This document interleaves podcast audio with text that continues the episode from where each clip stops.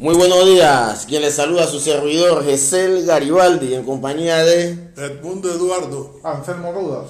Le presentamos una emisión más de Coloquio Jurídico, hoy sábado 22 de mayo, el cual se transmite a través de nuestras plataformas digitales como Instagram Live, Facebook Live, Twitch y Periscope como Garibaldi Ancola Firm o Garianco. Este es un magazine compacto y digital.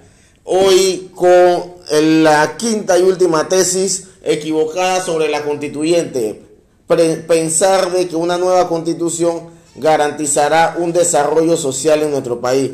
Pero no sin antes vamos a hablar y a tocar de manera bastante sucinta a, petición de, nuestros seguidores esto las efemérides de, de la semana. Y le pedimos disculpas por nuestra ausencia el fin de semana anterior Sabíamos, sabemos que estaban en línea esperando nuestra transmisión, pero teníamos compromisos personales que atender ineludibles. ¿Ok? Entonces en ese escenario tenemos que esta semana se celebró el Día del Médico. Un aplauso a todos aquellos médicos de verdad que ponen, que ponen, que ponen, que ponen el juramento hipocrático por encima, por encima del bolsillo. Porque hay mercaderes de la salud y doctores. O sea, hay, médicos de mentira. Ah, no, hay médicos de mentira, hay mentiras de médicos y un pocotón de cosas, don mundo. Mira, aquí, eh, no, sí, sí, seguro que sí, mira. Hay algo que yo no entiendo. La negligencia médica en Panamá es un tema rampante.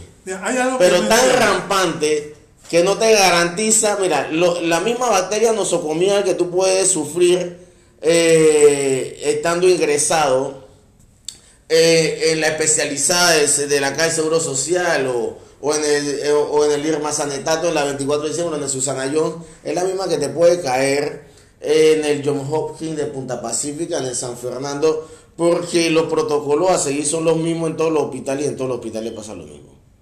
Pero licenciado, pero la, la nosocomial es un problema estructural, no es un problema de un médico el médico cuando se encuentra con eso es un problema de no no no no no no no no no no no no no no no de falta de mantenimiento el tema no no no no no no no no no no no ahí sí te tengo que corregir hermano amigo colega Anselmo mira la batería nosocomial hay tres formas de contacto está el contacto del espacio el contacto por transmisión de la gente que está operando y el y el y, y la transmisión por el tema de, de del quirófano infectado también Ahora, ¿qué pasa?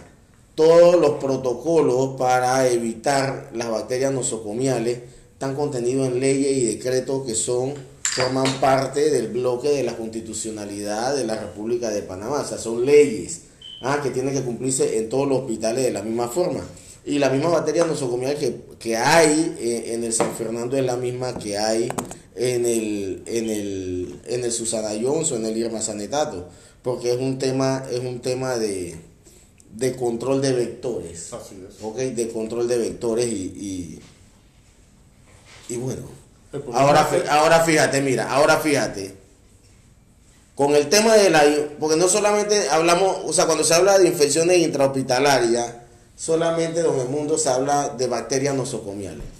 Pero, ¿qué pasa? Una infección intrahospitalaria va más allá de una bacteria nosocomial. Mira, para ilustrar a todos nuestros seguidores, recuerden que un trabajador informado tiene poder. ¿ah? Señor, a usted lo ingresan por X, Y, Z motivo a un quirófano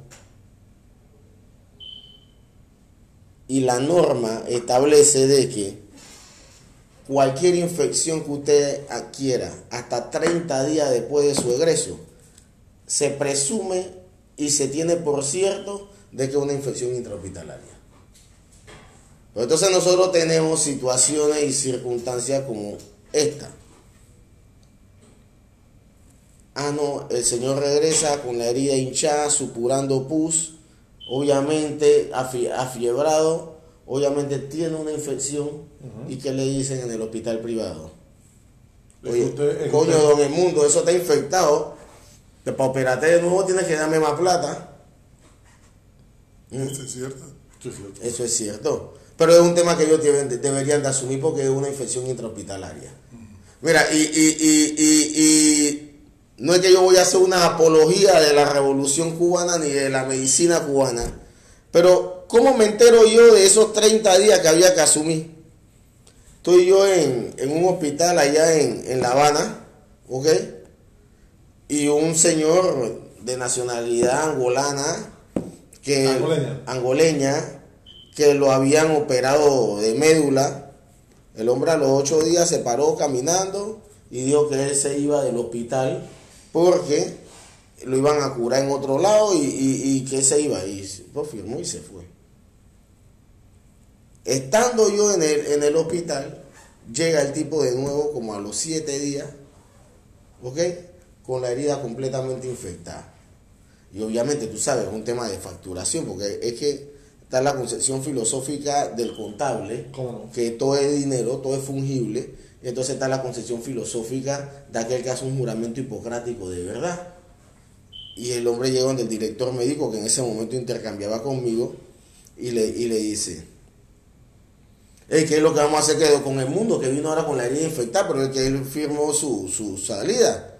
Yo dice, "Eh, caballero, caballero, no se preocupe, tenemos que asumirlo. Acuérdate que tenemos hasta 30, nosotros respondemos hasta 30 días después de su egreso. Hay que asumirlo, mételo allá adentro, eso es antibiótico y gasa, tú sabes que para nosotros eso no es problema. ¿Ah? Así de sencillo. Pero en el sistema actual no es momento. Ah, Usted no. es responsable, usted se Ah, fue, no, usted no está papá, no, acá, acá todavía, mira, acá todavía dice un tipo, es que mira, meten, meten las cuatro patas. El director médico de- del, del Santo Tomás dice, no, no, no, no, no, es que a ella le pasó una cuestión común, normal, que le pasa a todas las personas que dan a luz, que dan a luz por, por- por parto natural. ¿ah? A ella le, le dio una, una endo- endometri- endometritis. Yo, belleza, mejor y que lo, y lo digo hasta en los diarios de circulación nacional. Una endometritis es una infección intrahospitalaria. Tiene que asumir. Así. Tiene que asumir, Claro. pero, pero para que tú veas hasta dónde, eh, en qué punto ellos están ubicados hoy en día. O sea, Pero- para él decir que ella tiene una endometritis es como decir yo no tengo que asumir nada. Claro, pero Porque ahí no- queda evidenciado una vez más, y, y quizás ese era el tema de- del intercambio, del coloquio ahora con relación al rol que debe jugar el médico. y, y justamente dentro de este proceso lo que se quiere hacer énfasis, que el médico sigue siendo responsable de lo que pasa en un centro hospitalario. ¿Por qué? Porque él debe ser el primer agente fiscalizador y controlador de las cosas que se hacen en el entorno de la salud. Pero desafortunadamente estamos en un sistema corrupto. No podemos buscarle otras palabras. Es que, eh, Y eh, ese sistema corrupto ha deteriorado tanto el concepto del servir, el concepto de que a tú Pero busques es que- ejercer una profesión, espérate, déjame terminar, tú eh, busques ejercer una profesión consciente de tu responsabilidad. Por eso es que yo quería llegar a decir algo, porque yo he visto el, el saludo que la gente han hecho en la semana, en el día de- del médico, el día del médico de la familia, y todo como un gloria a Dios. Pero señores, tú estás pagando por un servicio. ¿Y cuál es la responsabilidad de un médico? Garantizar la salud. Entonces, ¿por qué tienes que aplaudirle? Que haga Ay, su trabajo. Ay, si ese es el trabajo del hombre. Así es, así es. Y la gente se pone furiosa conmigo, pero, pero si esa es su responsabilidad. No, lo Hoy, que- ¿cómo- ¿Qué estamos hablando de los médicos hoy día, de los enfermeros hoy día? Las personas consagradas. Pero si se le están pagando por eso, eso no es gratis. Mira la postura de los laboratoristas. O me dan mi ajuste o no hacemos los exámenes ahora. Eso es un chantaje. Sí, pero el mundo es una realidad. No, pero, pero lo que ¿Cómo pasa, pero mira, antes, antes, antes de entrar en el tema de los laboratoristas, lo que pasa es que en los servicios de salud, lo- de, de salud del Estado, los operadores de la salud, los profesionales de la salud, mantienen, mantienen una concepción filosófica de que ellos nos están haciendo un favor con atendernos.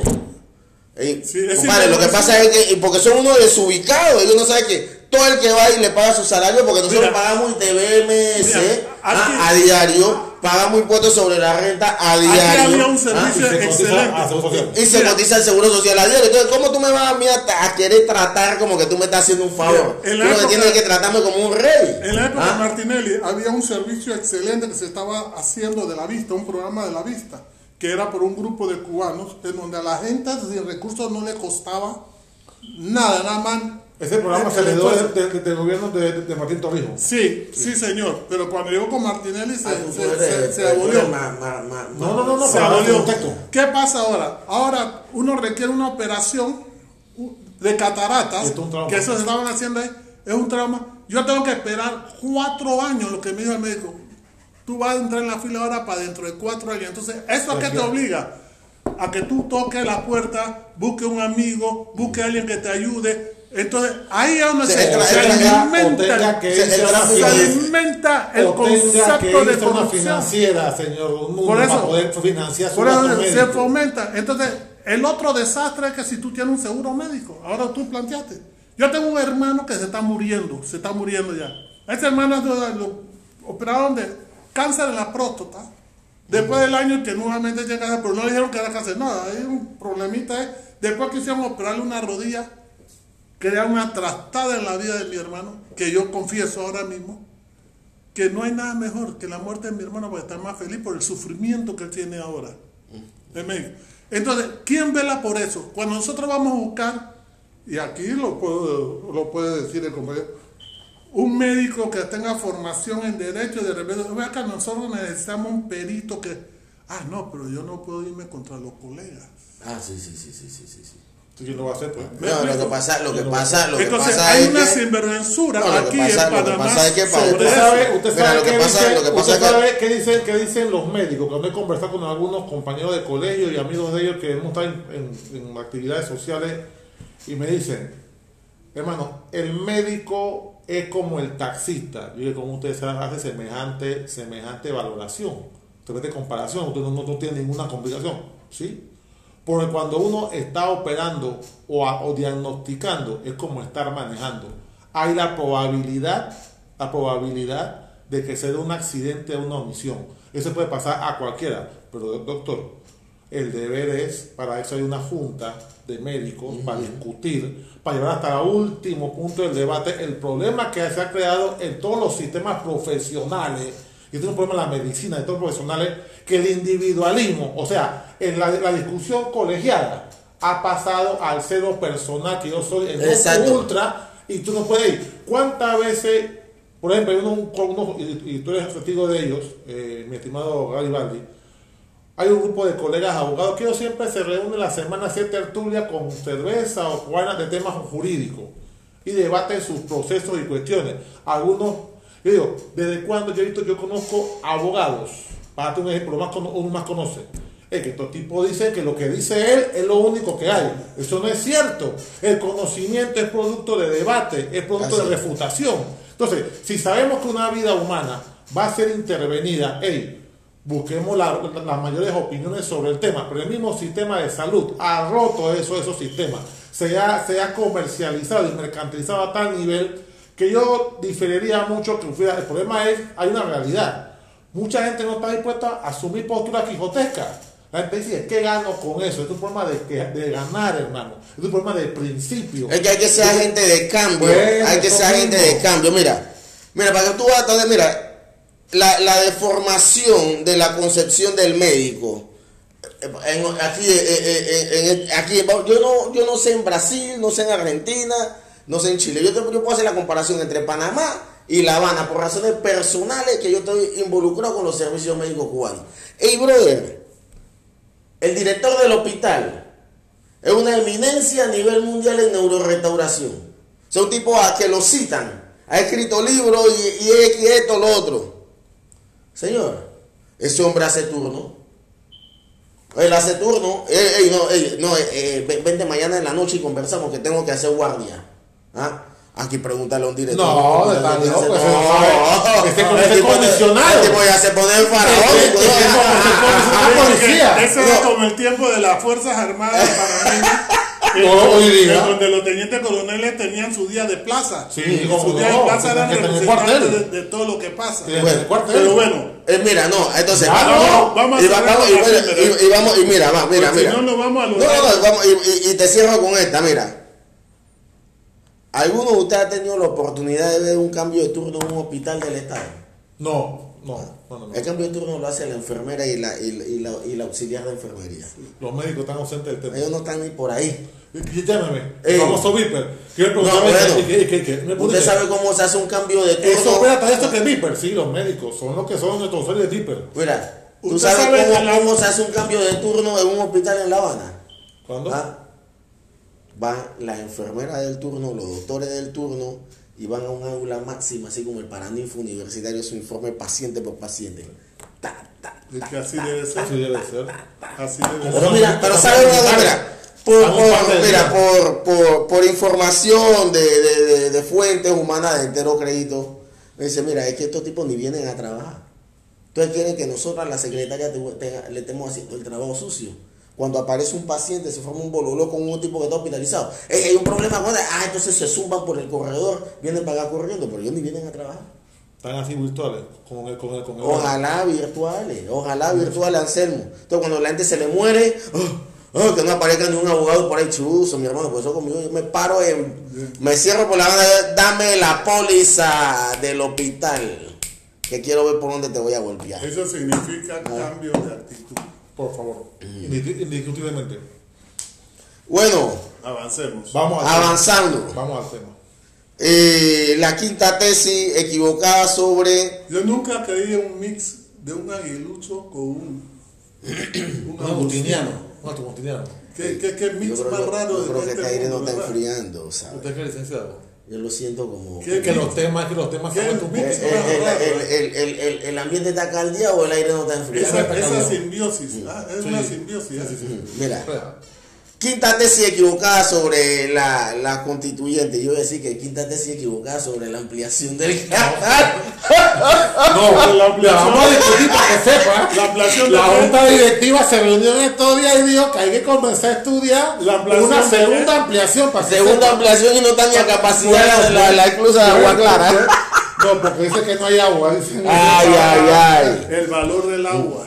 Mira, Ese es el problema. Panamá tiene bueno, eh, pero es que, es que, ah, ah, eh, eh, 550 pero, pero, ríos. pero, pero es que en esa línea hay que. Panamá tiene 550 ríos y no tenemos una política Para nada. de desarrollo del agua. Para nada, Y hay gente con capacidad. Pero don el mundo, mira, mira, ey, el oleoducto que va, el, oleoducto que va de, de Ucrania a Kazajistán, creo que tiene tantos kilómetros. ¿ah? Sí. Y son tubos enormes que cabe un ser humano ahí corriendo. De más seis. Eh, ¿Qué problema habría de que agarren y represen parte y parte de, de, de los embalses del Bayano lo entuben hasta el canal? ¿ah? O de allá de Río Indio, el tema es que No. aquí se quiere inventar un poco No, de el problema pavada. es que la propuesta está, está. Mm. El problema radica es que los usuarios no quieren asumir el costo de un nuevo proyecto de ese tipo. No, yo no. Ese es el debate. Mira, pero vamos a pero, pero, pero vamos al tema. La, quinta tesis equivocada sobre la constituyente pre- garantizará una nueva constitución el desarrollo social del país. Y entonces ahí entran esos temas. El tema de un médico negligente, ¿ah? que eso impacta de manera eh, negativa, pero eh, no de manera inmediata el desarrollo social y el tema también de la ampliación del, de, de- de- de la disposición de los fondos públicos en proyectos mesiánicos en su momento. que ¿Cuántos años después? ¿Cuánto, ¿Hace cuántos años la ampliación? Cinco. Pero hay una Ah. 10 años que tenemos. A 10 años de la ampliación. Tenemos 5 años que se inauguró Cinco y años 10 de- años que se comenzó la obra. No, cinco años de inauguración, a cinco años de haberse inaugurado la ampliación del canal, el, el, el nuevo juego de, no, no es el juego de cruz, el nuevo, nuevo embalse. Señores, Ah, entonces, La abundancia trae ineficiencia. Claro. Panamá, Claro. por ser un país rico, es un país pobre. Ah, Panamá ¿Por rico. qué? ¿Cómo no? Porque rico en delincuente. porque Lo que- de cuello blanco. lo que, de- lo que decía Galeano en la vena abierta de América sobre el oro de España, que el oro de España en vez de, de enriquecer lo empobreció. Claro es una que axioma en economía. Cuando una sociedad tiene altos recursos naturales y no tiene una planificación, genera ineficiencia y por consecuencia pobreza. Claro, y esa fue la gran diferencia entre los ¿Y por qué los sajones, no entre los sajones que llegaron al norte de América. Sí. Los sajones que llegaron al norte de América llegaron al norte de América porque eran personas indeseables Así es. en Europa Y ve, ellos vinieron para quedarse, no Sí. para regresarse porque fueron echados. Así es. Y cuando llegaron a las costas americanas, no encontraron riqueza, se vieron obligados a meterse hacia adentro para poder desarrollar. Así es. En la América Latina, llegaron hasta en busca de nuevas rutas, Así es. pero encontraron tanta riqueza Que, sí, que se, que la riqueza le atrofió la mente Sí, y vinieron pues a a desarrollar lo que hoy día llamamos corrupción, lo que hoy día sembramos los corruptos y lo que hoy día criamos los corruptores. Todo el mundo, esto de la corrupción no es nuevo. En los registros, en los registros en París, 1500, yo estoy hablando de en los registros en 1502. París del juicio a la, a la compañía del canal francés, y esa historia patria, se encontraron solicitudes de compras de máquinas para enviar a Panamá para poder, eh, eh, esas máquinas que, que se utilizan para, para quitar la nieve de la calle cuando, cuando hace nevada. Habían despachado a Panamá máquinas para tratar la, eh, eh, la- la nieve. O sea que. Eh, Recuerda, Eso no es un señores. los panameños afortunadamente tenemos nociones Dice de Oscar de Terán, tránsito. dice Oscar Terán en su, en, su, en su libro que fue prohibido en Panamá y casi mandan a matar a, a- a Oscar Terán en Panamá, allá por los años 20, donde el tipo, el, el- donde el ciudadano este colombiano eh, documenta en, una, en un cable que tiene un, un, un agregado diplomático norteamericano, dice, entregamos el dinero a la Junta. La Junta recibió el dinero para sobornar a los militares colombianos. Se cumplió la misión. ¿Tú piensas que los militares colombianos se regresaron porque las tropas los, en Panamá ya eran un pueblo armado? Llegaron, llegaron los independientes. Entonces, para ti te dijeron, buena, aquí le mandan un sencillo, olvídense de esto. y Pero chao. y, y el acorazado de los. El acorazado estaba como boca del toro, señor. Ah, ah, ah, o sea que el Ese acorazado. cuento. el pero dice que no, dice que hubo dos muertos eh, en, en, en, en la separación de Sí, Panamá y uno porque un caballo se disparó y el hombre se cayó y el otro muerto fue porque el hombre se disparó un tiro en la pata. Y No, dio- no, no, no fue un burro, un burro. eh. Una vaina así por el estilo. Ustedes como que no quieren concluir en el problema de... Es que el problema don el mundo es que nosotros nos están vendiendo en una tesis que esto llevó a la corrupción. No, que el otro día, uno que un coloquio con unos compañeros esto de, de, de, de, de happy hour antes de, antes de para, para el tráfico, que se sientan a conversar para pelear que era el tráfico, dice que aquí los militares eh, crearon la corrupción. Los militares. No, no. hermano.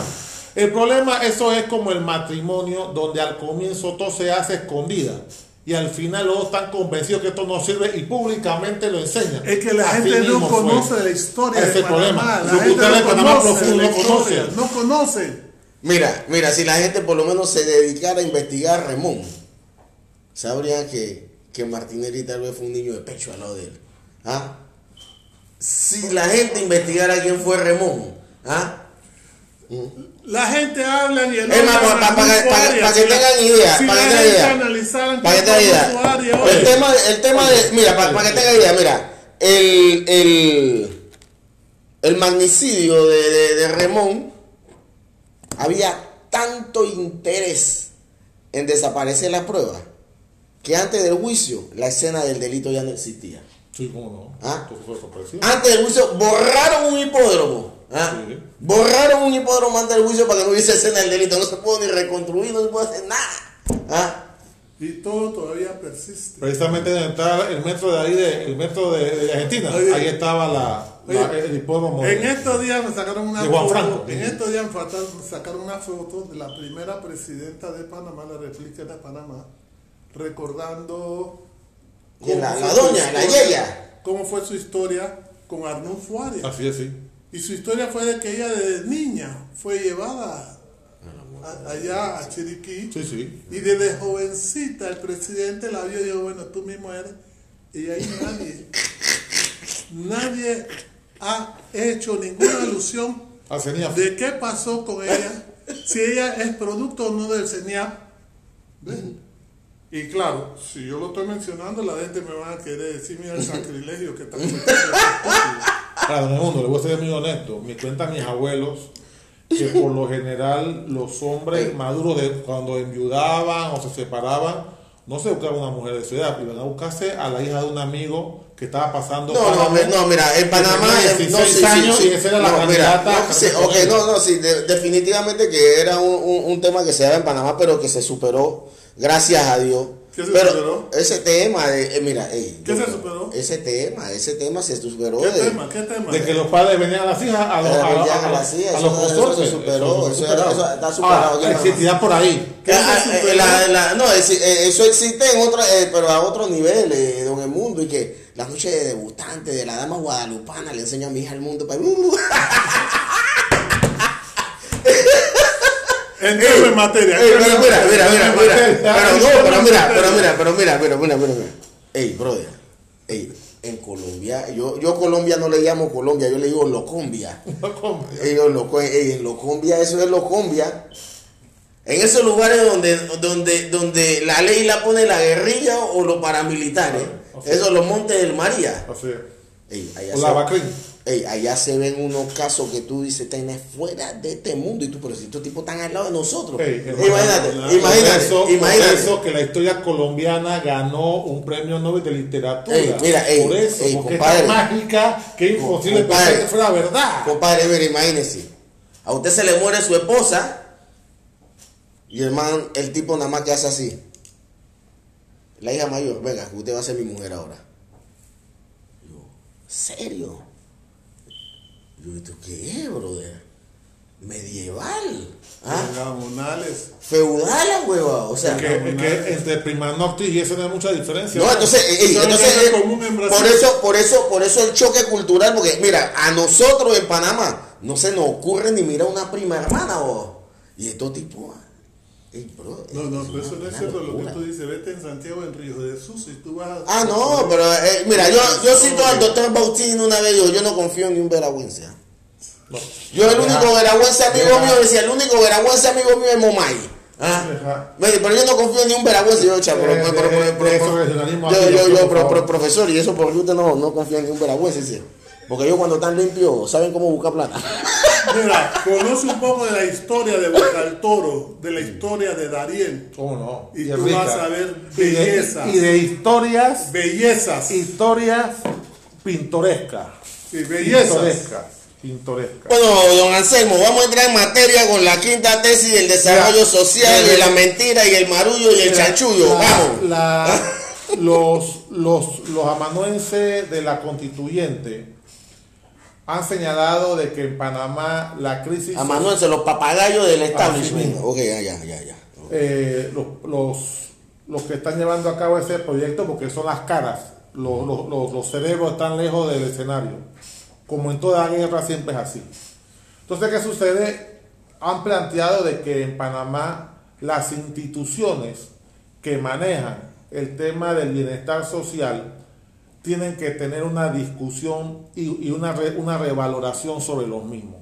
Desde hace 20 años, desde que el neoliberalismo en Panamá se puso en práctica abiertamente ya, hay una discusión si las instituciones que brindan bienestar social y apoyo a los sectores más vulnerables tienen algún tipo de, de- finalidad. En el gobierno de Martinelli se, introdujeron nuevas figuras de apoyo al- a la comunidad, pero simplemente con un fin eminentemente politiquero. Diez años después, los problemas que esperábamos habían, debían haberse superado o ir enrumbando a superarlos tan, tan iguales o mayores. Entonces, estos, estos señores están planteando de que esa serie de subsidios están haciendo un hueco en el área público y hay que constitucionalmente discutirlo, plantearlo para evitar que en el futuro se den exabruptos. Lo que no dicen, me parece muy normal que una economía quiera ser eficiente y evitar distorsiones, me parece muy normal en un modelo como el que tenemos de mercado, pero lo que no dicen, por ejemplo, que temas que son de principio, que en medio de pandemia se ha demostrado que hay, hay que hacer una, una, una reestructuración de esos modelos, el tema de la salud y la, y la educación.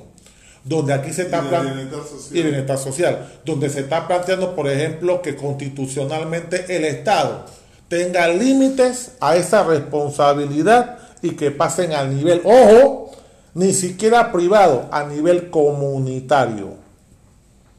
O sea, va a manejar el modelo que se ha instaurado en muchos países de Sudamérica, donde la junta local asume postura de atender salud, vivienda y problemas comunitarios. El problema es el siguiente. En Panamá es un país donde prácticamente solo las juntas comunales en la capital son las que están operativas y en el resto del interior simplemente reunir la comunidad para ver problemas muy puntuales y, coyunturales. Que no, no ni local, ni peor, local Peor todavía. Funciona en la casa comunal. Así mismo. Usted, usted ejemplo que trabaja por estas áreas. ha habido la voluntad política de quererlo hacer. Claro, cómo no, en el mundo. Pero desafortunadamente quienes están moviendo eso son los sectores neoconservadores que están planteando de hace rato que el Estado es muy ineficiente y que esos recursos hay que comenzarlos a dedicarlos. Es, es, cierto, y lo mantengo, y por eso que estamos discutiendo que es equivocada. Porque hasta el día de hoy se ha demostrado que aquí se derrocha dinero en payasadas, porque son payasadas. O sea, mandamos una delegación a España para la famosa feria de, turismo, si todos sabemos que no tenemos garantizado todavía si la situación eh, epidemiológica de recursos. Si tú estás planteando que vas a formar una campaña, para darte un ejemplo, solamente en este momento, se habla, por ejemplo, de cambio de... Mira, yo he ido a países, por ejemplo, por ejemplo Centroamérica, que tiene, que tiene tradiciones mucho más arraigadas. Hay un logo de una institución, no cambia tuvo una foto de la policía de hace 30 años de uniforme y el mismo del día de hoy. Aquí, cada 10 años se cambia el uniforme de la policía, se cambia el uniforme de tal cosa, se cambia el logo de tal. Bueno, es un gasto de dinero, hermano. No porque llega un nuevo ministro y que a mí no me gusta. Eh, su gusto y su estética no tienen sin cuidado. Llega un nuevo payaso. La, la, nueva, la norma dice que ese es el logo de la institución. Se acabó. Imaginemos que permitamos que la lo, que, lo que pasa, pero es que, lo, que pasa en eso se gasta dinero. Sí, pero lo que pasa es que es parte del desconocimiento de, de la gente. Mira, los logos de las instituciones del Estado están creados por ley. ¿ah? Y tú para modificar el logo de una institución... Por decreto, por decreto. Por decreto, por decreto. Tienes que hacer un decreto modificando el decreto anterior. Pero el, el gabinete lo hace. Si fuera por ley, tiene que pasar la asamblea y el debate es otro. Mire, yo recuerdo en un ministerio se cambió el logo porque ese logo databa de hace el tiempo de los militares. Deja el logo ahí, hermano. Deja el logo ahí, por lo menos la institucionalidad del logo. No, porque el problema que hay que darle las nuevas, el nuevo, el, ¿cómo es el discurso que usted dice? Hay que reinventarse. Bueno, hay, que, reinventar. Ese mismo, hay que reinventar. El, Compañía. Mandaron una, una, un concurso de diseñadores gráficos, sin 10 mil dólares el concurso para cuestiones. Pero el COIF del ministerio ese, de ese ministerio, había que cambiarle un techo y no había plata para, el famoso copa. Pero los no tenían ni fuente de agua fría. Explíquemelo. Había 10 mil para un concurso, para un logo. Se hizo el logo. Se presentó todo el mundo en, internet, la página de institución, el muchacho ganándose el premio. Al final lo cobró antes de un año porque eso fue otra. Pero usted observó la cantidad de gente que está firmando para la utilización de la constituyente. ¿Y, qué conocimiento tienen lo que están firmando sobre lo que están Porque se está, discutiendo una mentira. Es, que no están llevando hacia eso siempre. Ha repetido mil veces una mentira. Mira, la prensa publicó anteayer, una, hizo una encuesta y van a estar sacando algunos avances de, de, temas que ellos abordaron y uno fue la constituyente. Interesante que sea la prensa y no otro periódico porque es el, periódico que más ha, empujado esa tesis, la de la constitución, una constitución de un millón de razones. Pero al final, ¿cuál fue el resultado?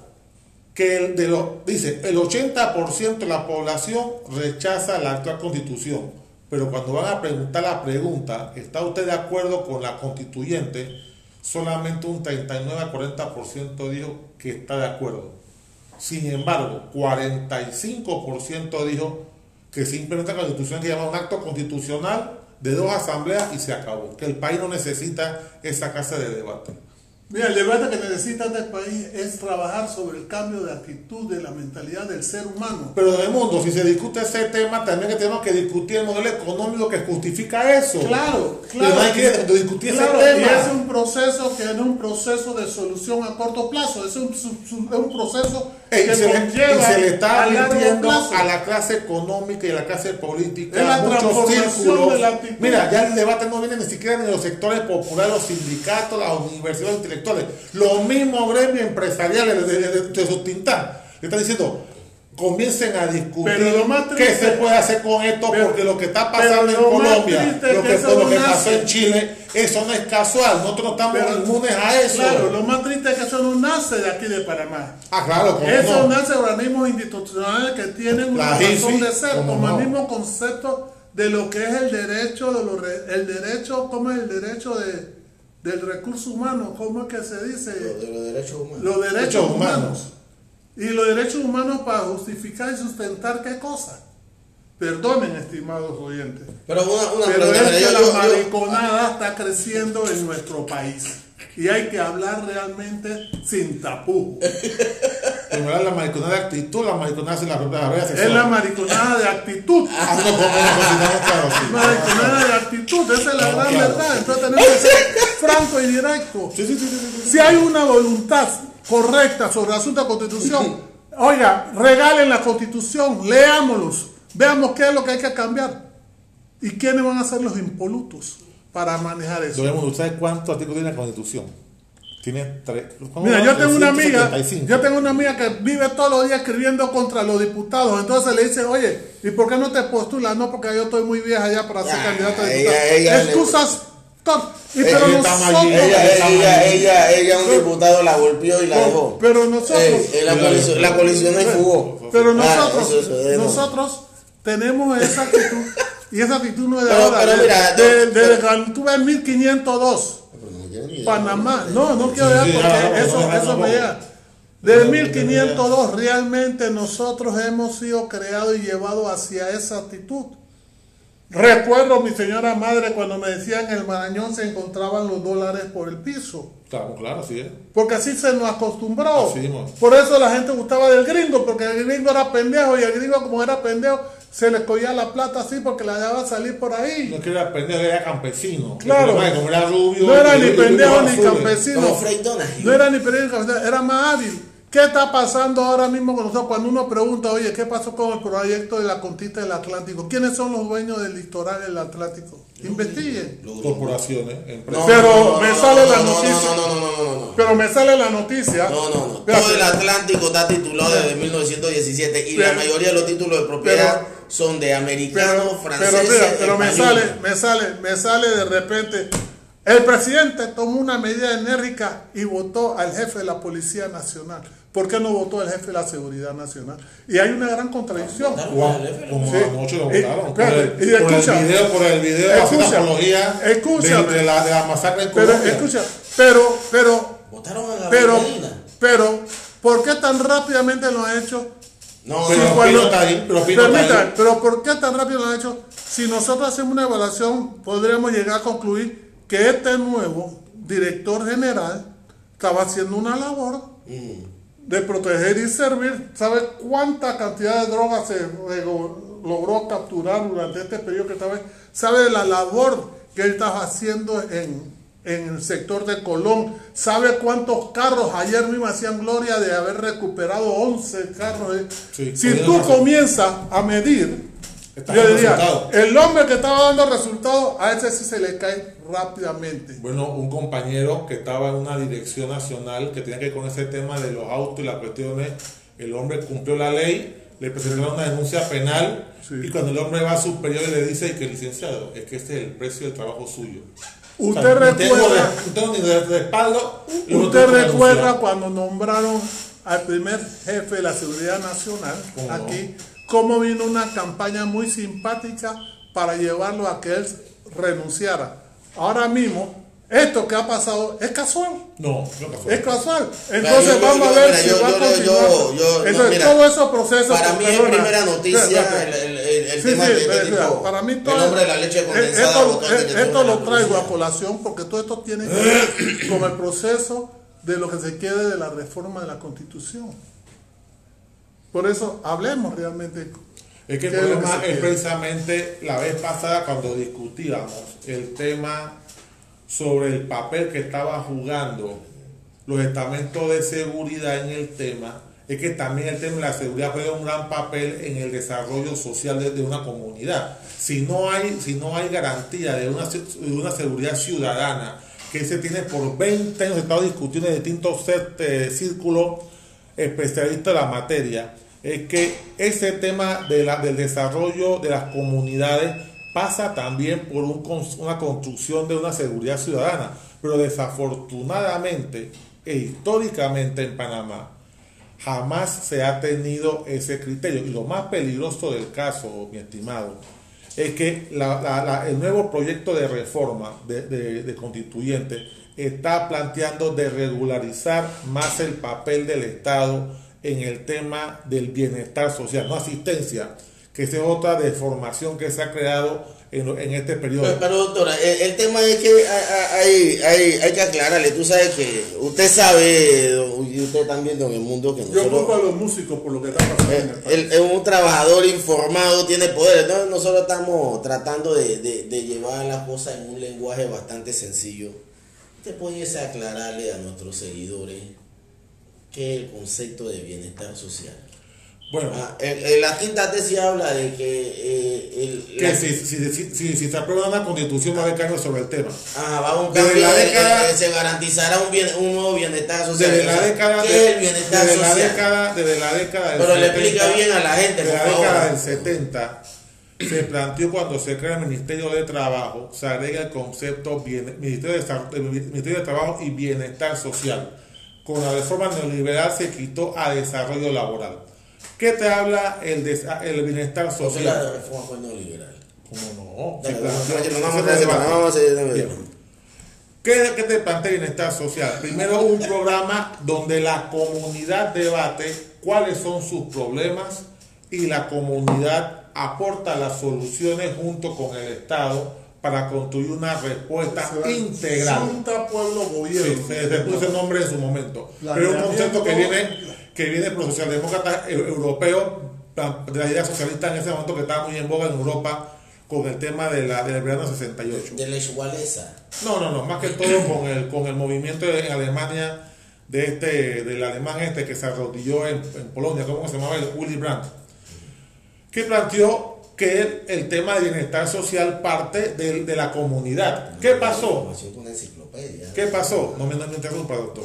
No, no, no, no, de, de, de esa, esa, esa, esa, esa deuda intelectual de la CIA. Ese, ese es el proceso para no permitir que el que nos está escuchando aprenda. ¿Qué pasó? Que cuando, ¿qué plantea, por ejemplo? El desarrollo de las juntas locales, la creación de programas, uno más importante, por ejemplo, ¿qué hacían las trabajadoras con sus hijos? Se creó toda una red de guarderías, Los COIF, los famosos COI, Centro de Orientación. ori- ori- eh, de orientación infantil y familiar. Sí. Se, se atendía al, al, al, al niño en la semana y el fin de semana al entorno familiar con Así unos es. talleres que hacían a trabajos sociales. Y el Eso es tenía programas programas de convivencia. de convivencia los fines de semana, Todo cultura. eso cubierto por Ese- los gastos eso de es bienestar social. Está creando salud mental en la población.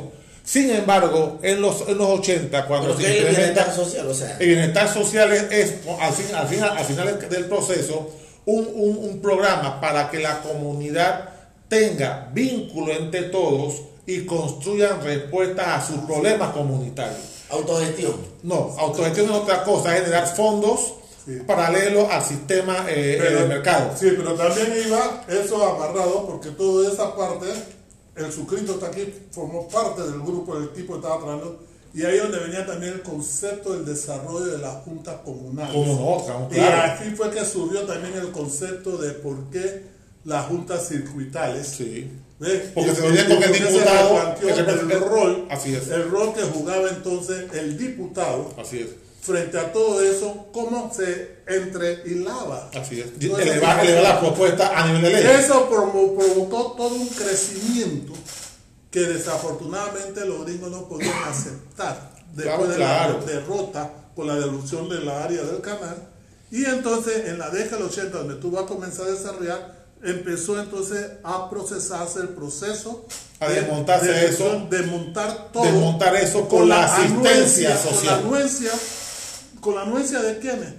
Justamente del desarrollo de lo que era la CONEP, no. lo que era... Es que ahí pasa, ahí pasa la, la, postura de una, de una instancia comunitaria a una instancia asistencialista, de donde instituciones desde las del sector privado gestionaban fondos y beneficios a la comunidad. Simplemente toma y recibe. Se acabó. ¿Cuál es el problema? Eso no importa, tú nada más recibes. Por eso que se crean los famosos teletones, la, la, la, la, radiotones, toda esta serie. Se comienza a desmontar eso por crear un plan de asistencia social. Por eso de que ese modelo es el que se quiere, si tú observas, todos estos programas que te manejan las empresas y que de responsabilidad empresarial es simplemente asistencialismo. No hay ningún vínculo con la comunidad como se había planteado.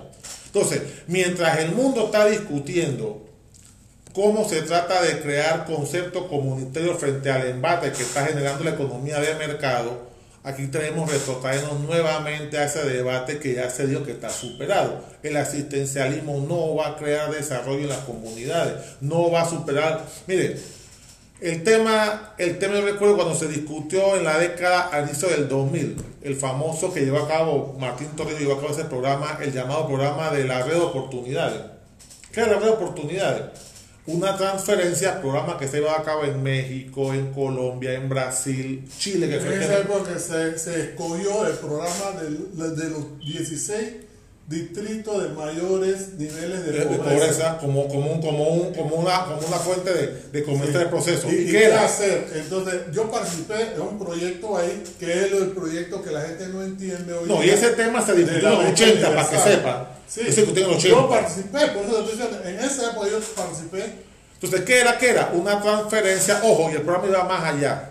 El programa iba más allá donde, por ejemplo, una joven de 19, 20 años que por circunstancias había, era madre soltera, se le pagaba para que aprendiera y desarrollara una, una especialidad para generar autogestión propia o generarse una respuesta laboral sin necesidad para generar, por ejemplo, igualdad de oportunidades con su futura pareja.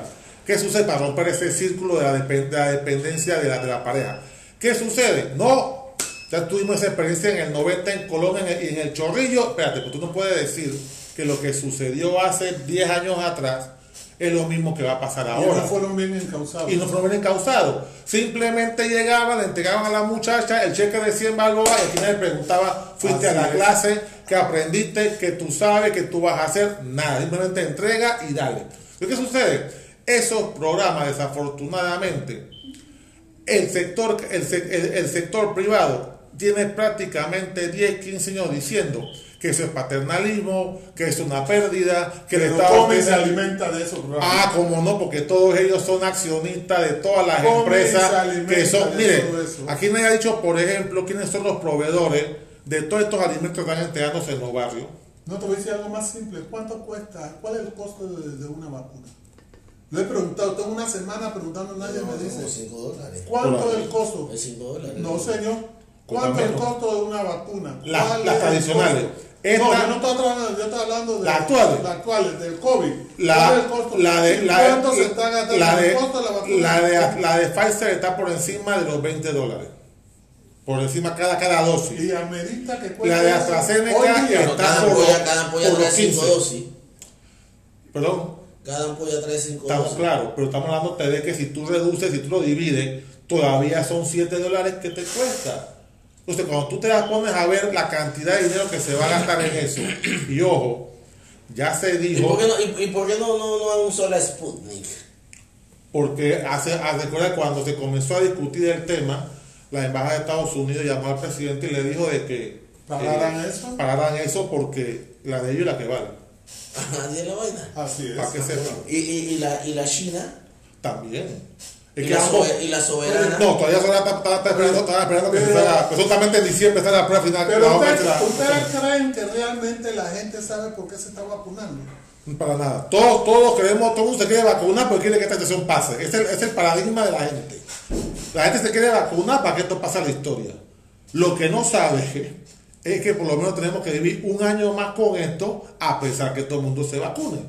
Un año más con bozal. Así es para que sepa, un año más. Y y usted ha visto que ahora se volvió a encender, que vamos ahora para el retorno nuevamente de la crisis. Es decir, se está trabajando con el concepto del pánico, del temor, del... Pero mire, Mira, el tema, mira, no, no, no, mira, hay, hay, hay, para decir mentira y comer pescado hay que tener que mucho cuidado, es un amigo por ahí. En Panamá, en un país de 3 millones de habitantes, Cuatro millones. Cuatro. 4 millones de habitantes, Más 500 ilegales. donde, donde ya supuestamente Más 500 superamos, su- superamos los, los 500 mil contagiados. Por ahí está por ahí. ¿Ok? Y con la, la y además eso súmale a la gente que, que, que, se, que se ha vacunado. Me comentaba un doctor que trabaja en el hospital de allá del Figali, sí, eh, Garibaldi. Aquí en Panamá ya estamos en efecto rebaño. En cierta parte de la ciudad. No, todavía. Por lo menos en el, en el centro de la ciudad estamos en efecto rebaño. No, creo está no, hablando- no, sí, eh, mira, en el centro de la Después de ciudad. rebaño un 70%. No, mira, en la ciudad, en la ciudad, en el casco de la ciudad. Se está hablando, por ejemplo, en el, En el Miguelito, en el- en el área de, de la, la parte oeste Pero te voy a decir. la ciudad En el, hay ese efecto. en el centro de la ciudad hay país no. efecto rebaño porque ey, la gente está descontrolada. O sea, las discotecas están abiertas ya. Sí, ya están. Ah, bares, cantinas, a, a. Después que tenga espacio abierto. Sí, pero eh, eh, tú sabes que en un- eh, tú te metes en un- eh, ahí, en- ahí en ese y que donde se meten la gente a tener su coloquio por ahí por, por la Autorosemena. Eso está lleno. Sí, sí, sí. El tipo de la mesa de al lado de todo te viene esa ola para acá.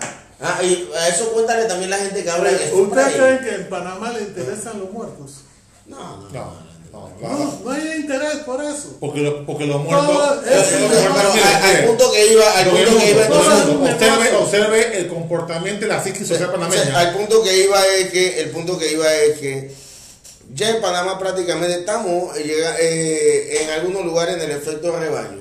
O sea, los contagios no van a aumentar a, a- a- a- Exponencialmente no. exponencialmente en no. esos puntos, En- en sí. eso- en otra- sí, pero no van a aumentar como tuvimos en ese que había 2.000 contagios diarios. Pero Entonces, pero, pero lo que te quiero indicar es que hay que mantener el pánico para mantener la disposición de los fondos públicos de manera excepcional y entonces de esa forma también mantener la crisis sanitaria y la justificación. Bueno, les comento que ya el, el Banco Mundial alertó a todos los países de la región que el dinero se cerró. Mm. Por eso que en todas partes se están tomando medidas fiscales. Le anunciaba a Don El Mundo, por ejemplo, que la Gaceta Oficial, se la voy a buscar el próximo programa, eh, por ejemplo, los famosos eh, impresoras fiscales, ya no se va a trabajar con un chip que tú vas a ver un funcionario y te lo va a captar y se lo va a llevar a ya no. Tú tienes que tener una conexión en internet directamente a la empresa, a la instancia recaudadora para verificar todo el movimiento de la caja, cómo opera. Exacto. Y la misma tendrá una obligada, una obligada supervisión anual en situ. Que si te encuentran la caja o el equipo con algún defecto, te asumirá una multa y bien onerosa. Ojo, el nuevo equipo que están mandando a, a comprar está por el orden de los 700, 800 dólares. Me dijo ayer un técnico sobre el tema y en Panamá no hay. O sea, que obligatoriamente, Salsa. obligatoriamente van a obligar a que todo el mundo ponga eso. Uno, me parece bien el tema de que tú quieres eh, romper el tema de la evasión fiscal. Me parece muy bien. Pero una pregunta, aquí se ha hecho un debate, ¿cómo se manejan los fondos? ¿Bajo qué criterio de responsabilidad? No. Porque Pero, sabes- pero qué evasión fiscal. ¿Cómo Pero qué, hermano? pero qué evasión fiscal me estás hablando. Es que mira, mira, me estoy Está pero- qué evasión fiscal. Si, tú quieres, si, tú quieres, si tú quieres penalizar la evasión fiscal, usted tiene que ir a donde los empresarios. Tú no puedes evadir. ¿Qué, qué, qué, qué- cómo tú evades? Si a ti el, el, el cajero del supermercado te clava el 5%, Si no, no sale del supermercado. Pero estamos a ti te clavan el impuesto sobre la renta del salario. Estamos ah, ¿qué, ¿qué evasión qué? Lo que están El buscando tema, es- es, el tema es que ese ITBM ah, y ese impuesto sobre la renta se está quedando en el bolsillo de alguien y no se está reportando. Ah, eso voy, Ah, eso porque Panamá es un país totalmente consumista. Tú puedes probar y, tú, eso. y- y tú puedes verificar que Panamá es un país totalmente consumista. Mira, ¿Tú puedes probar eso? Claro, usted va a cualquier local, a cualquier tienda. Claro doctor, que sí, y tú don ves- Edmundo. ¿Por qué no lo pruebas? ¿Por qué no lo Garibaldi, Garibaldi, yo he visto- en ¿Ah? muchos locales Ahora donde el comerciante agarra la máquina de la registradora, abre una llave, una, una cerradura y se abre y él saca. Él no está, él no está manipulando. así la es, así es, así es. Eso, esa transacción no se está registrando en el sistema. Así es. Y esta transacción no se está registrando y no se puede contabilizar que hay. Y hermano, parecerá poquito, pero sumando este, aquel, aquel, aquel, aquel, aquel. Mira, el secreto de la riqueza de los países del primer mundo es que los tipos, su sistema de recaudación es tan draconiano, solamente eficiente, draconiano, que aquí ninguna gota de agua se pierde. Entonces, ese criterio se quiere implementar. No lo veo mal. Lo que yo veo mal es qué vamos a hacer con esos excedentes que se crean, porque lo más seguro, señores, eso es para pagar la deuda. Se desperdiciaron recursos. Bueno, doctores, mira, eh, nos vemos obligados, nos vemos obligados a hacer una A la pausa. pausa obligatoria. Sí, una pausa obligatoria. Tú sabes que estas plataformas digitales, para que sean gratuitas, te ponen unos penaltis que no podemos soslayar, doctor. Para nada. Entonces, si queremos una conversación fluida, tenemos, nos va a costar. Ah, Sí, el- el- la información cuesta, doctor. No- nosotros lo hacemos, lo hacemos de gratis, eh, de nuestro buen corazón, porque fuimos educados en el colegio Pues San Agustín. Gatito- ese gatito eh, la, la- la virtud, Oye. ciencia y caridad. ¿Cuál es el número de Ah. Yapi para coloquio jurídico? Yapis, yapis, yapis. ¿Cuál es el número de Yapi para coloquio jurídico? Eh, eh, cerramos esta primera parte y volvemos en cinco minutos. Y seguimos con la segunda parte de este tu magazine compacto digital, el coloquio jurídico, el cual se transmite a través de nuestras plataformas digitales de Facebook Live, Instagram Live, Twitch y Periscope, como Garibaldi. Law Firm o como Garianco. Con este el tema, el quinto y último tema, la quinta tesis equivocada sobre la constituyente. Ga- garantizará una nueva constitución el bienestar social de los asociados. Mira, Garibaldi, yo si algo eh, me he dado cuenta en los últimos 20 años que hemos estado siguiendo la política panameña y, el- y cómo el Estado gestiona, ha habido un proceso de desmantelamiento de todas las instituciones que brindaban algún tipo de bienestar a la población en materia de salud, eh, educación, vivienda y cultura para la comunidad. Y te número, el número concepto. Del año 2000 se han venido desmontando una institución que en la década del 70 y 80 brindó calidad de salud en este país, que eran, que eran los centros de salud y los dispensarios comunitarios. A pesar O sea, que en las áreas sub- suburbanas lo que había simplemente era una enfermera o un promotor de salud, por lo menos había una cultura de evitar, por ejemplo, que enfermedades previsibles se complicaran Medicina preventiva. preventiva. Dos, de cómo, por ejemplo, la escuela se convirtió en un espacio para la, la- la comunidad garantizara que sus hijos tuvieran conocimiento o por lo menos aprendieran. Cómo en Panamá se pudo reducir el analfabetismo en prácticamente 16 años que se desarrollaron esos programas a partir de la, de la de mitad de la década del 70 los programas estos de alfabetización que se llevó tanto con la iglesia, con el, con el Estado y el Ministerio de Educación, a través de estas escuelas que se convertían en las tardes en centros de enseñanza para adultos los fines de semana. Y por otra parte, el tema de la vivienda social. ¿Desde hace cuánto en Panamá aquí el Estado no promueve la vivienda social? No, no, no. Sí, sí. Eh, ok. Para tu ejemplo. Ok, espera, espera, espera. Eh, con el tema de la vivienda social ah, tenemos que estar clarito. O sea, antes del gobierno de Martinelli, ¿ok? Aquí se había disparado el tema de la construcción que, o sea, todas las casas eran faraónicas, como que aquí todo el mundo ganaba, ganaba 5 mil dólares de salario. O sea, no había una opción de menos de 150 mil dólares para alguien que quería tener una vivienda, una vivienda. Pero sí había promotoras que seguían construyendo eh, eh, esto, casas baratas como... eh, no, vamos a, no, no vamos a entrar en, en- detalle de- nombres, pu- pudiésemos citar. Pero sí había su par de proyectos. Pero cuando llega el gobierno de Martinelli, entonces acuérdate que entra el tema de dar un subsidio de 5 mil dólares para aquellas promotoras que iban a construir eh, viviendas de interés social. Ok, que eso se convirtió en una locura, esos 5 mil dólares. eh, porque ¿qué pasa? Con los 5 mil dólares era supuestamente el abono inicial porque la casa no iba a superar los 50 mil dólares, ya estaba ahí el 10% del abono inicial de la casa, etcétera, etcétera. Y entonces se empezó a dar una serie de, de, de, de, de incentivos fiscales de el Mundo, ¿ok? A, a aquella compañía que El se... contratista se ganaba por cada casa no menos de 3 mil dólares. Entonces, luego, luego, luego, con el gobierno de Varela, el gobierno entra en una competencia totalmente desleal para con la, la, lo- las promotoras que se dedicaban a construir ese tipo de casas con el programa Techo de Esperanza.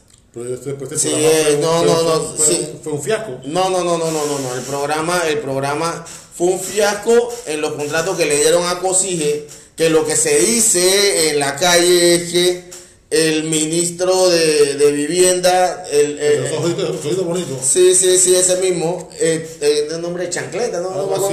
Esa. Bueno, la cosa es que el tipo era socio de Cosige. Y entonces le dieron a Cosige como 30 millones en contrato y un pago anticipado de creo que de- del 10% o, o del 20% y los tipos agarraron esa plata y se perdieron. Que Cosige a la fecha, por el tema de Techo de Esperanza, quebró. Eh, Cosige ya no existe, para que sepa. Y de montar la sociedad y todo. De- no, todavía es, además no le- ni le admitieron el proceso de quiebra ni nada por el estilo. Entonces, eh, ahí, puede, ahí puede haber algún tipo de implicaciones penales, pero eso no va a pasar nada. Porque todos sabemos qué pasa aquí en este país. A mí, a mí, a este su servidor, no es que yo sea de, de, de los 40, pri- no, no, sí soy de los 40 principales, pero no soy tal vez eh, eh, eh, el mejor, pero sí me destaco en lo que hago. A mí fue el único que Cosige me pagó, a un cliente mío. Le secuestré toda la cuenta en media hora. Bravo usted. Bravo usted. En media hora usted pudo consultar eso. Es un motorizado, papá. Tú tienes que tener oficio hoy. Sin un motorizado, Sin pero un acetileno de verdad. Yo, ey, en medio día necesito tener Lo la cierto, lo cierto, Garibaldi. es Entonces, que- pero, disculpa, entonces esa competencia desleal que crea el programa Techo de Esperanza, entonces golpea e impacta a esas promotoras que se dedicaban a, a- a- a construir casas de interés de, de- de bajo costo y, y agarran el mercado y lo aterrizan. A eso tienes que agregarle entonces el cuello de botella que se convirtió blandón para la aprobación de planos, que esto, que lo otro, que la ventanilla única, que esto, que lo otro. Y bueno, entonces eso detuvo ese tema. O sea, pero de- decirte que el Estado no ha, pro- no, no ha promocionado la- la- las viviendas de interés social, a- ahí sí voy a tener que discrepar contigo. Que no se, ya no se construyen esos multifamiliares tipo Los Libertadores, Santa María, Villa Gabriela, Villa Lorena. Eh, No, en, lo digo- en- la ciudad no, pero en la afuera sí, porque en Santiago hicieron uno, Estamos acá claros, en Bacamonte hicieron otro. Estamos claros, pero el problema radica es el siguiente. No es lo mismo Garibaldi que un ciudadano adquiera en un lugar de difícil, de difícil acceso urbanamente. Ujú. Si tú sabes los puntos en que están tan sumamente distantes de las áreas que tienen transporte público. Bueno, tú te vas al oeste, por ejemplo, áreas, por ejemplo, eh, en las afueras de Chorrera, por ejemplo, esta área que tú entras por Nuevo Chorrillo, eso para atrás es un mundo de casas para allá atrás. Por allá atrás El sistema, de, el sistema de transporte en esos lugares es un problema. Te vas para el área este. Cuando tú terminas el metro, comienza el Panamá profundo, que habla del mundo, donde allá todo atrás. eso para allá. Hay una serie de proyectos que desafortunadamente ni hay un transporte público eficiente y hay un problema con los servicios públicos también, tanto agua como luz. Entonces, aquí la gente habla mucho, por ejemplo, de la privatización del agua, pero en las afueras de este país ya el agua está privatizada. Claro. porque el agua te llega en un tanque, tienes que llenar un tanque o tienes que llenar un tanque, tienes que comprarte un tanque de reserva que te va a llenarte la empresa en otra cisterna. O los pozos artesanales. O los Agua pozos de artesanales. termal. O, o la, o, la, o la, potabilizadora de esas Mira, rurales, ¿no? La- Desafortunadamente se ha desmantelado la Autoridad Nacional de Servicios Públicos. Así mismo. Desafortunadamente. Está, está, está desmontada. el, ente, desafortunadamente- el ente regalador. La ATT está desmantelada. Bien lo dijo Elena, bien pendejos son si son. Bueno, mira, fíjate. Entonces, Pero es que el problema es que había una estrategia de Todo eso capital tiene que ver de con lo que apropiarse de eso. Eh. Claro, pues el tema, entonces cuando, cuando hablamos de lo, de- del bienestar social, el bienestar social está directamente relacionado con los servicios básicos que tiene que prestar el Claro, Estado eso de educación, salud. Porque ese es el argumento, ese es Pero el bueno, claro, pero, pero es que no, eh, el entonces, estándar entonces de por qué la constituyente. lo- exacto, y entonces, es una falacia. Una claro, falacia. pues, porque ¿qué pasa? O sea, se han satanizado los servicios de salud del Estado, ¿ok? Cuando los operadores de salud del Estado son los mismos que están en los hospitales privados, Bueno. ¿ok? O sea, y, y para los que saben del tema, una estructura nueva no es la que va a definir si te van a hacer un servicio, va, va a haber medicina de punta. Nada. Porque eh, en aquel país del Caribe que, que, que, que todo el mundo conoce por su excelencia en medicina, los edificios son más viejos que el complejo de la calle de Seguro Social. Y se, da, y, se, y se da medicina de punta. Es un tema del material humano y su actitud en X o Y centro de trabajo. Porque la actitud del médico dentro de los servicios de salud del Estado no es la misma actitud Oye, en, en- en ¿Usted privado. recuerda cuando el- un gobierno hace dos lutos, lutos atrás tomó la iniciativa de enviar jóvenes de las áreas indígenas a que estudiaran medicina en la, en la- Cuba. en la Universidad de Cuba? Claro. Cuba, sí. Con el propósito de que la queja de muchos médicos era, no, hombre, que el problema es que ya por un dispensario allá, tú sabes que uno es latino, el indígena, vamos a hacer una cosa, que, mandarlo que el- que el para indígena aprenda Y medicina. ahora después querían desprestigiar la formación. de Entonces, cuando llegó la gente y se metió directo, porque los pelos vinieron con tal formación, Con formación social, práctica. social, práctica, dijeron, no, no, no, no, no, yo no quiero hacer ninguna práctica en Panamá, mándenme directamente para la comarca. Y los gremios médicos que sí, que estos muchachos vienen con una idea, y hermano, mira, yo, yo no yo voy a hacer... Todavía persiste el problema. Mira, ese. lo que El pasa- lo que es pasa una eso- parte en ese todavía tema. lo que pasa- sí, Aquí sí. hay médicos que tienen que, que hicieron la residencia y no le quieren aprobar de donde Claro, por- porque viene graduado de, de La Habana. eh, y te digo una cosa, el tema es que y, y- y dentro del sistema, lo, entonces lo segregan porque le enseñan de que la medicina no se, no se ejerce como la hacen, como la hace el común de, el común de la gente. Mira, dice, mira, "Ey, ey", dice, mira. "Ey, pero ¿por qué, ¿por qué tienes que irte a comprar una pesa de una libra a la rocha? Ey, si no tienes la pesa de una libra, agarra arena y métela en un frasco y eso también hace el ejercicio con eso. Vamos, claro. Porque ellos están... eh, eh, le enseñan a resolver con los elementos. ¿Cómo así? ¿Me entiendes? Porque la medicina es con los elementos en el mundo. ¿Ah? ¿Cómo resolvían en la antigua Grecia? Yo cuando te escucho a ti, yo no sabía que la gente, los, los agustinos son comunistas, ¿no? No, lo que pasa es que nosotros practicamos la, la- la Una- virtud, ciencia y caridad. No, lo que pasa es que por un tema personal nosotros estamos muy involucrados de lleno con los servicios médicos cubanos y, y- y es asombroso, es asombroso, admirable, ¿ok?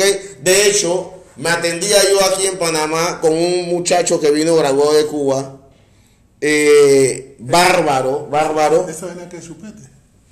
No, papi, eso, eso son... Ah, que era- eso- No el tema. Entonces, entonces ¿qué pasa, eh, don Edmundo? Con el- eh, entonces, cuando vamos con el tema de la, de, de la educación, lo primero que hicieron fue convertir a los maestros y profesores de la República de Panamá sistemáticamente ¿ah? en los peores pagados del Estado. ¿Ok? Le desbarataron el salario. Después empezaron a reformar los planes de estudio.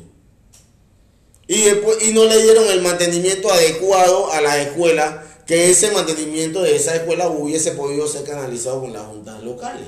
¿Ah?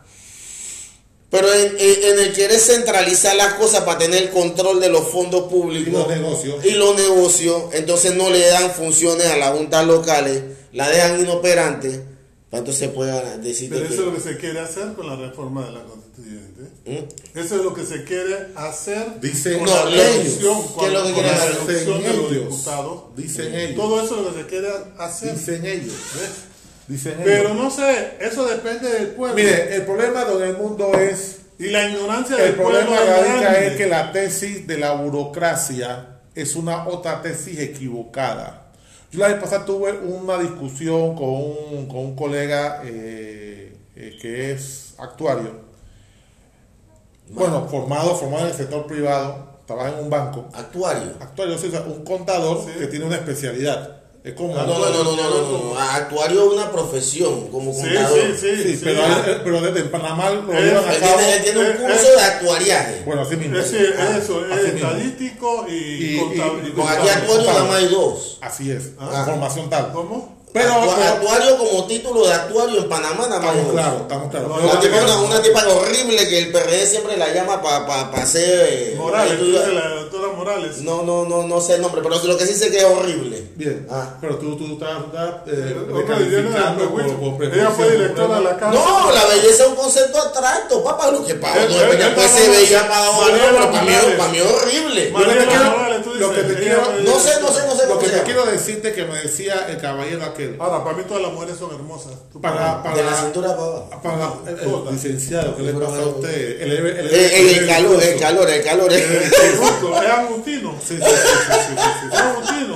Lo encontraron sus su maestros, se, se, se, se ponían rojo de la vergüenza. Por no decir verde del coraje. Pero bueno, el punto que quiero decirle, don el mundo y mi estimado eh, presente, que no, que no sintonizan, es que señalaba que la planilla estatal estaba abultada.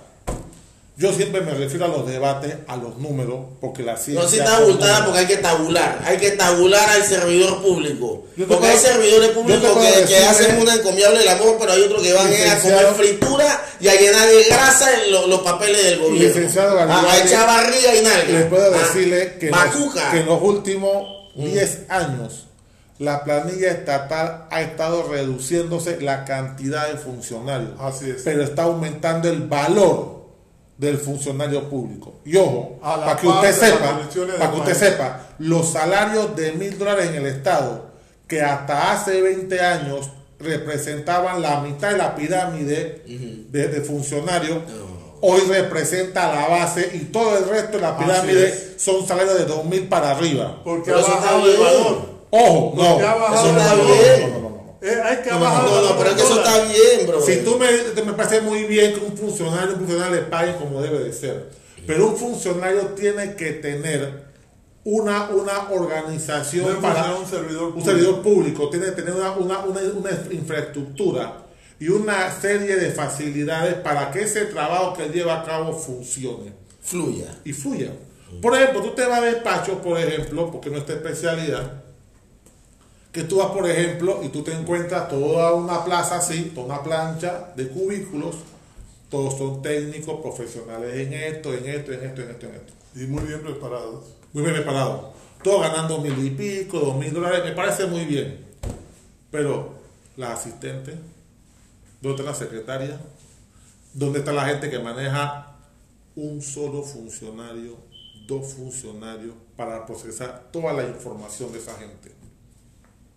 Entonces, al final, se queda un cuello de botella. Ah, no, y para colmo, para colmo, se manejan unos criterios de sistematización de la información de antes. Pero por te iba a decir que hay, hay un problema que es relativo, porque en mi época, en los 70 que no teníamos nada automatizado, yo recuerdo, yo tenía, nosotros teníamos una compañera oficinista, So- Sonia San Malo, que ella manejaba una La- máquina la- la- Underwood la de un carro ancho, de un carro ancho, Sí. para tabular todo en Sí. página manual, Manual, ¿cómo no? y era eficiente haciendo su trabajo. Pues no. Después, cuando cambió la tecnología, que todo fue automatizado, Claro. entonces se supone que ya tú no la requieres y cada uno hace sus cosas.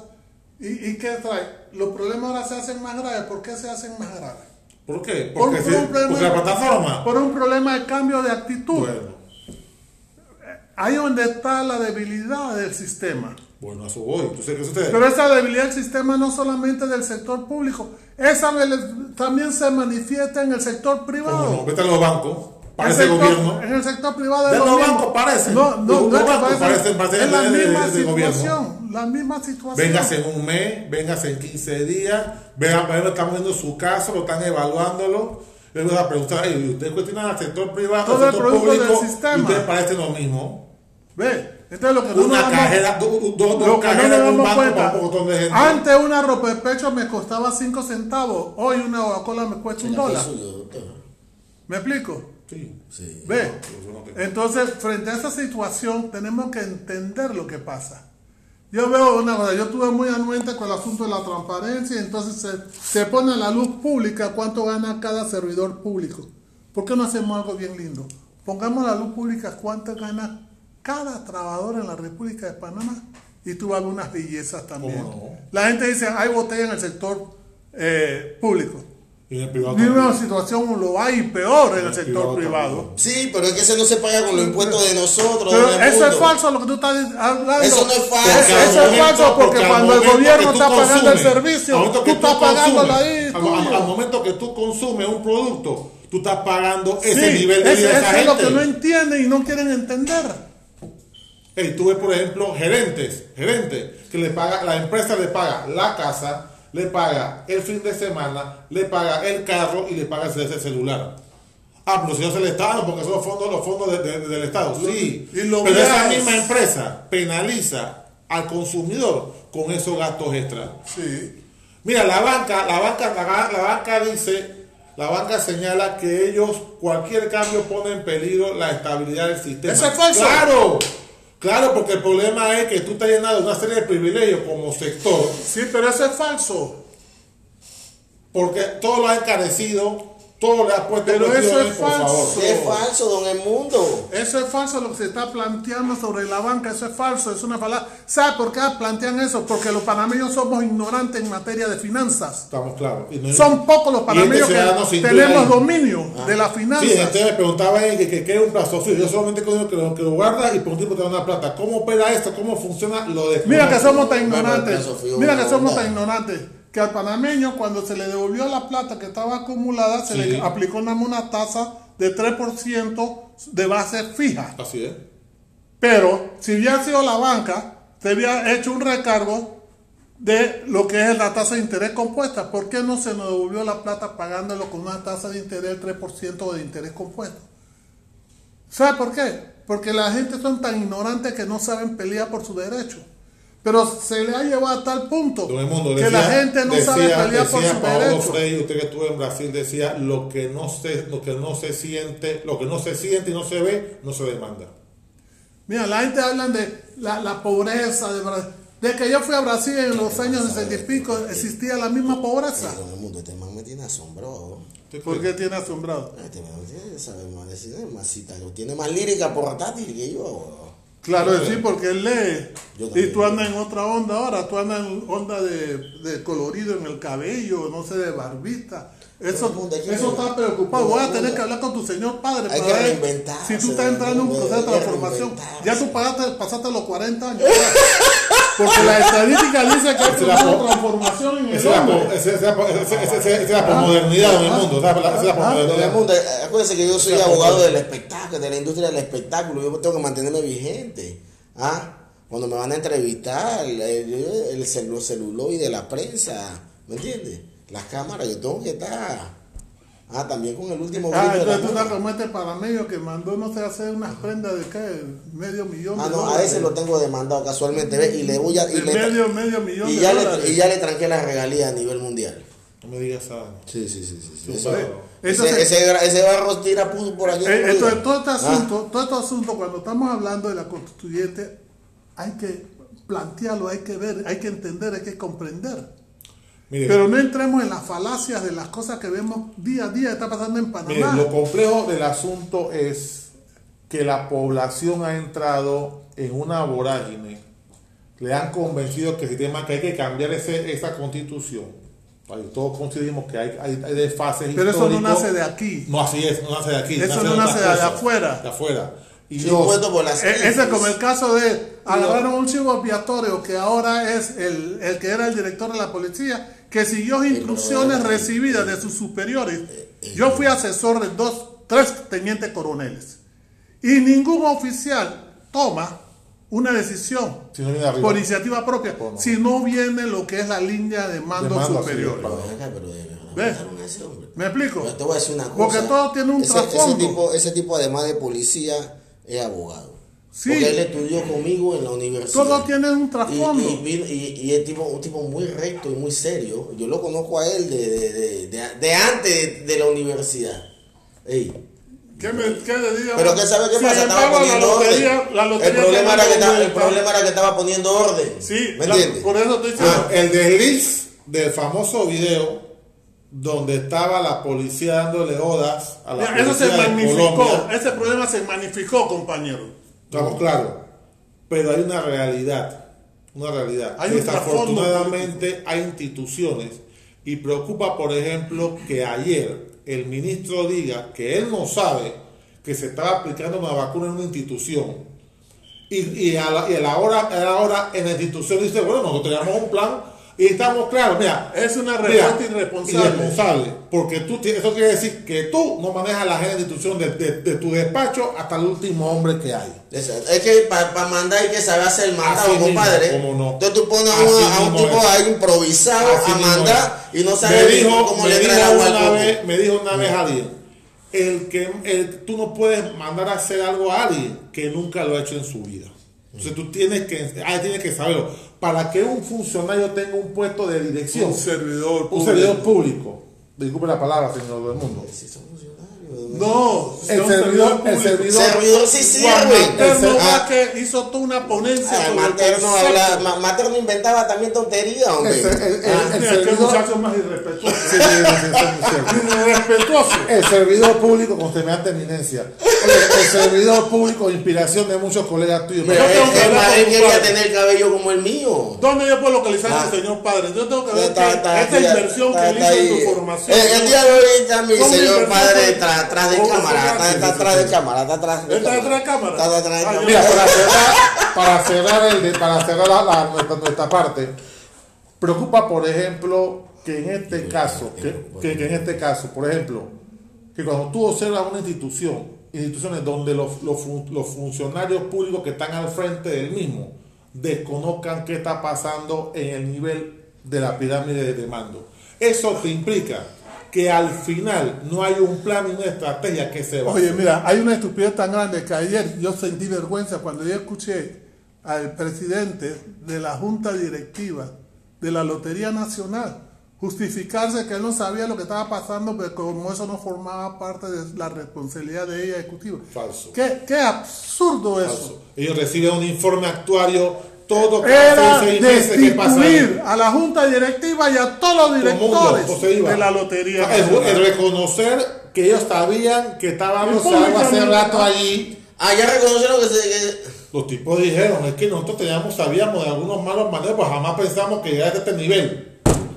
Ey, hermano, eso es para que se vayan todos. Y este no es el problema solamente del gordito, este es el problema de de, todos todo. los billetes y todo. Ey, el por norma, por Ey, pero, ey, pero si eso es viejo. oye. Pasa, Claro, claro. antes lavaban los billetes en- en Claro alcohol y que los volvían sí. a pasar por la caja. Claro. estimado que sí. usuario, estimado eh, Garibaldi, yo te hago una gran pregunta. La ¿Quién- Constitución quién va a en cambiar este eso? país quiere invertir La cuando no hay Constitución certeza va a solucionar eso. cosas? Te pregunto, ¿la No, Constitución va a solucionar no. ese problema? Eso va a cambiar un modelo nuevo educativo, un modelo Mientras nuevo no de se justicia. Un eduque, revolcón. mientras no se haga la es. estructura. Por eso cuando yo he mandado mis reflexiones y planteo todos esos problemas. Usted plantea el tema la gente- de la educación. Sí. Y Y, y eso es fundamental. Eso cuando yo te he planteado el asunto de la propuesta, qué es lo que hay que hacerse, no es complejo. No, no, no. Yo no estoy inventando la rueda. Y, lo- y los recursos son pocos, para que sepan. Eh, ¿Ah? Y los recursos son pocos. Miren, ahí, mira, ¿Y lo hace- y los recursos son pocos para hacerlo. Sí. O sea, no se le quieren dar recursos. No. Mira la sinvergüenzura ahora del actual director de la Caja del Seguro Social. Salir rápidamente a decir, oye, no, no, no, no, la Caja del Seguro Social no está quebrada. No, no, no, no, hay fondos. Nada más que bien recursos. endeudada. Nada más, nada más. No, ni, ni, ni bien. Nada más lo que pasa es que el programa es ese, pero los fondos hay, claro que los fondos hay. Y somos torpes si los panameños permitimos que se haga la contratación esa que se quiere hacer con los mexicanos para hacer algo. No. Que en panameño hay suficientes profesionales, me incluyo yo, para buscar la solución a ese problema. A honor. Hay tantos- Yo quiero cambiar de trabajo y yo voy en esa vuelta. Pero no a puedo- Donores. En la Exacto. SEP, en la. No, honores de qué, porque están a honores de qué. Mira, en la Ok. se tienen que actualizar todas las normas. de qué. ¿eh? Eh, pues tú haces un trabajo. Tú sabes que yo extraño. Altruista. Tú sabes que yo extraño. En, Ah. en los años 70. Vas a salvar una institución. Bien, yo extraño Ah. los años 70, cuando estaban estas directoras de ahí, Estadística y Censo de la República. Oye, había una mística de trabajo. La gente no ganaba un salario alto, porque no se ganaba un salario alto, pero había mística de trabajo.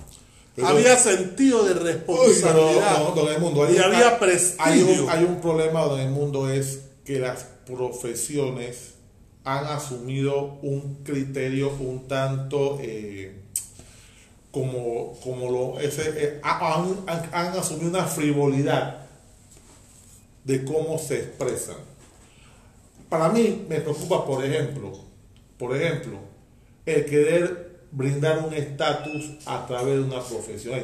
Ninguna profesión en el mundo brinda un estatus económico. Puede brindar un estatus social, puede ser. Exacto. Pero Pero estatus estatus económico. económico. Y aquí en Panamá, desafortunadamente, hey, pero disculpa la comparación. Yo conozco compañeros profesionales de cualquier campo. En el momento que la cosa mejora, cambia el sedán por Sí. una 4x4. Yo Claro. pregunto, hermano, una pregunta. Pero yo ¿Cuál es la justificación para comprarte una 4x4? Porque mi escrito te lo De- dice. depende, depende, depende. Usted lo dijo, usted lo Depende, dijo. Mi depende. escrito te lo dice. El Depende. consumismo. Sí. El- No, no, no, no, no, no, no, no, eh, depende, depende. ¿Depende de qué? Depende, ¿qué profesión es esa? Muchas, Ah, bueno. muchas. Depende, porque mira, te voy a decir una cosa. ¿Mm? Dime. En esta profesión, Ajá. la mía, Ajá. si ¿Qué tú no sabes mercadeate, no vas a salir del atolladero, por muy cruel ¿Y que tú tú seas. llamas? ¿Y qué tú llamas? ¿Y qué tú Ah, llamas? mercadeate, ¿Y qué tú ¿qué- llamas qué es lo que mercadear? Te Vender voy a- que te voy a- te voy a- exitoso. te Ay, voy a yo hacer le una pregunta, te voy a hacer una, le voy a hacer una pregunta a ustedes. yo le presenté mi Yo libro. llego, yo llego, yo entro por aquí, yo entro por aquí, yo entro por aquí, ¿ah? Y entra otro abogado, Sí. vestido en camisilla, ¿ah? Sí. y, y en- y en un pantalón de, de, de, de, de, de kaki. Por eso Ah, tú usas el ah. ese. Ah, entonces, Sí, pero entro yo en mi tres piezas, todo claro. reinventado, bien acicalado, y me bajo de un coche europeo y el tipo se baja de un picanto. Claro. ¿A quién tú vas a contratar? Eso es cierto. ¿A quién tú vas a contratar, compadre? E- eso es Ah, cierto. O sea, de- ya no visualmente, ya visualmente el tipo te está vendiendo la mano ¿Qué me dulce. quiere? ¿Qué me? Ah. No. Eso es cierto, pero no es correcto. Mire, doctor, correcto. mire, doctor, mire, Es le- correcto. mire, le voy a decir algo. me interesaría, mira, Mire, le voy a decir algo, le voy a decir Yo he algo. conocido colegas tuyos. Ah, así, no, de obviamente, de camisa, obviamente, también, no, espérate, digo, obviamente, que ver un escrito de ellos. Eso no es hay ni un punto, obviamente, no obviamente, obviamente tiene que manejar el discurso también, tiene que no tener, tiene que tener, tiene que tener, tiene que proyectar talento, Yo- personalidad sin ser- Mira, ey, yo me sentaré a corregir documentos de compañeros. Obviamente, obviamente, porque hay gente que pasó olímpicamente por la universidad, copiándose, que cambio de nota, que la vaina, que lo otro. ¿Tú te imaginas un juez recibiendo un escrito y viendo Es que la esto? ¿Tú calidad de crees, tú enseñanza- crees que el Mesías Bután... La calidad, Ah, de, la calidad de la enseñanza. ey, ey, ha mira, te voy a decir una cosa. El problema también es que en la Universidad de Panamá se gradúan abogados en serio. Y en todo ese otro poco de universidades se gradúan cosa. abogados en serie. Oye, entonces esa es otra cosa. Entonces, Me quedo con esa Eh, entonces, mira, mira, entonces, cosa ¿qué pasa? ¿Qué pasa? Mira, cuando yo no tenía carro, yo venía y le decía a un tipo, "Ey, te voy a cobrar unos, unos, unos- unos 500 dolitas por ya el caso, ¿me ya tienes entiendes? Ey, y lo atendí en un restaurante y el tipo me peleaba, Pero no, dime, ya 500 no tiene puede carro. ser, tiene que Ya ser tiene- 300. Pero dime, Ah, ¿ya tiene carro? Mire señor, apenas yo me compré mi primer Mercedes-Benz, Ajá, ¿dónde está? yo me compré mi primera gafa oscura. ¿Dónde está? Ah, y yo digo, ¿cuánto me va a cobrar? Unos míseros 3 mil dólares y miro lejos. Pero ¿dónde Ah, está? Porque no quiero ni verle la cara de sufrimiento. Pero dime, ¿dónde está? No, el Mercedes Benz, la gente dice, no, tiene que pagárselo. Eh, Ah, tiene que pagárselo, doctor. Entonces, entonces, entonces no te crees, no te crees. pues estaba las luces.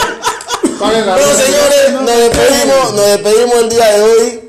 Advirtiéndole y, y siempre se- y- y recordándole que un trabajador informado tiene poder. Con la compañía de Edmundo Eduardo. Anselmo Ruda y este es su servidor Recel Garibaldi, recordándole que si no pudiste sintonizarnos en vivo, puede vernos como Coloquio Jurídico por Spotify o Anchor. Nos despedimos de ustedes hoy, 22 de mayo, deseándole un excelente fin de semana.